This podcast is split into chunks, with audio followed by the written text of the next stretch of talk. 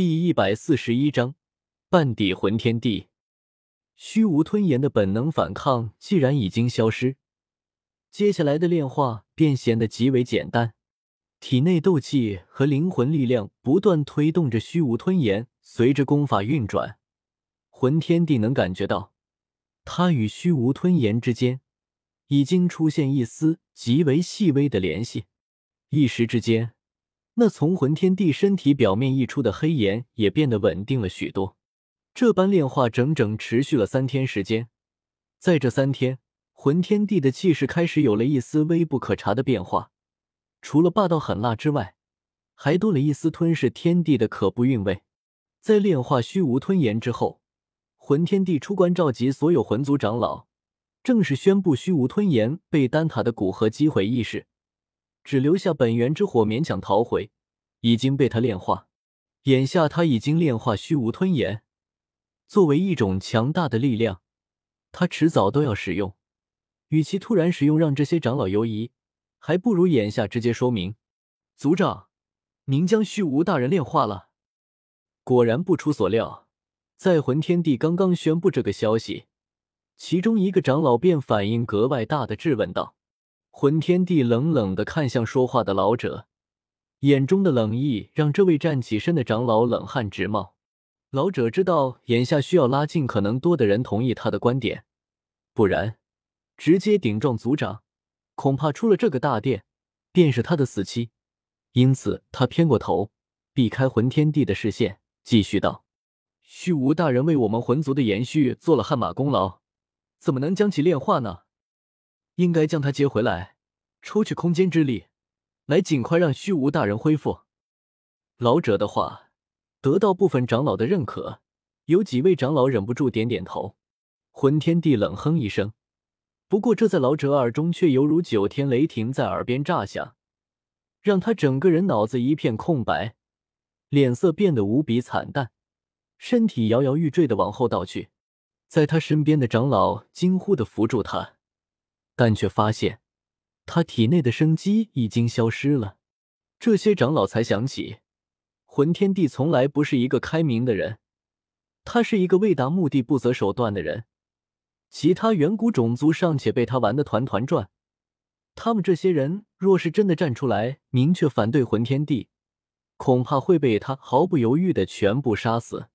虚无的确为我们魂族的延续做过贡献，这是不可抹去的事实。不过眼下他状态不佳，而魂族又到了一个生死存亡的时刻，迫切的需要集合一切力量。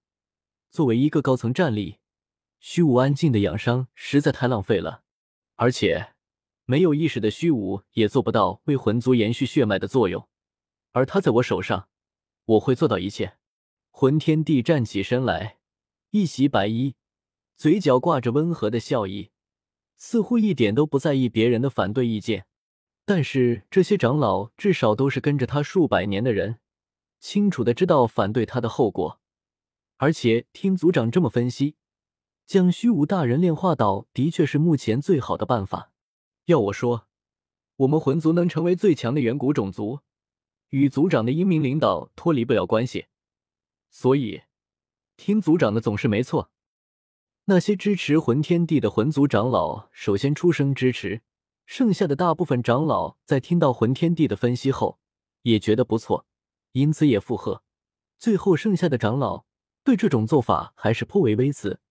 不过人微言轻，而且若说错恐有性命之危，在这样的大事下，无奈的选择支持。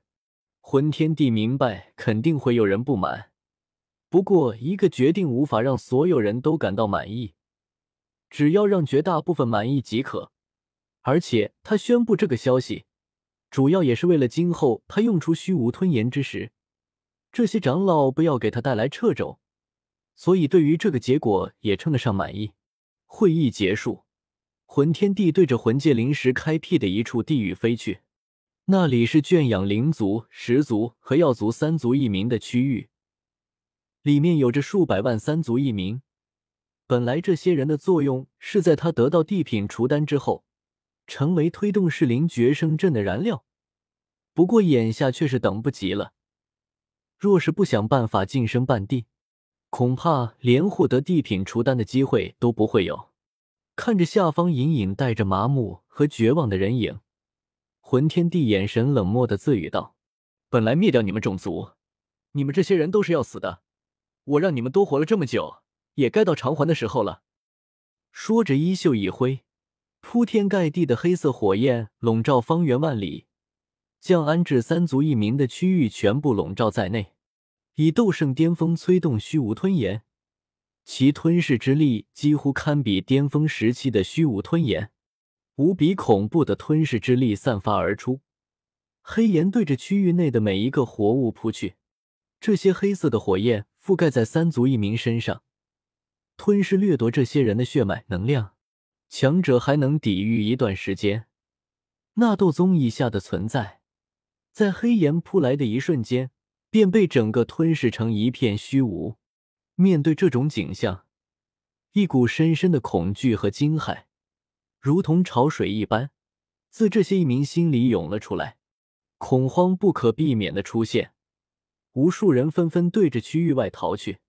不过，能保留下来的三族一名都是实力较弱的存在，不要说斗圣，其中斗尊都没有几个。面对这片天地排名第二的一伙，斗尊的实力实在不够看。一时之间，凄厉的惨叫在这片区域突兀的响起又消失。那般诡异的景象，哪怕最恐怖的噩梦都难以描述其万一。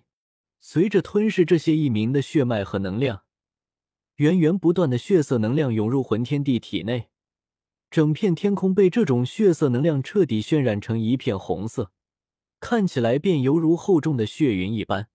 这种景象惊动了魂族的很多人。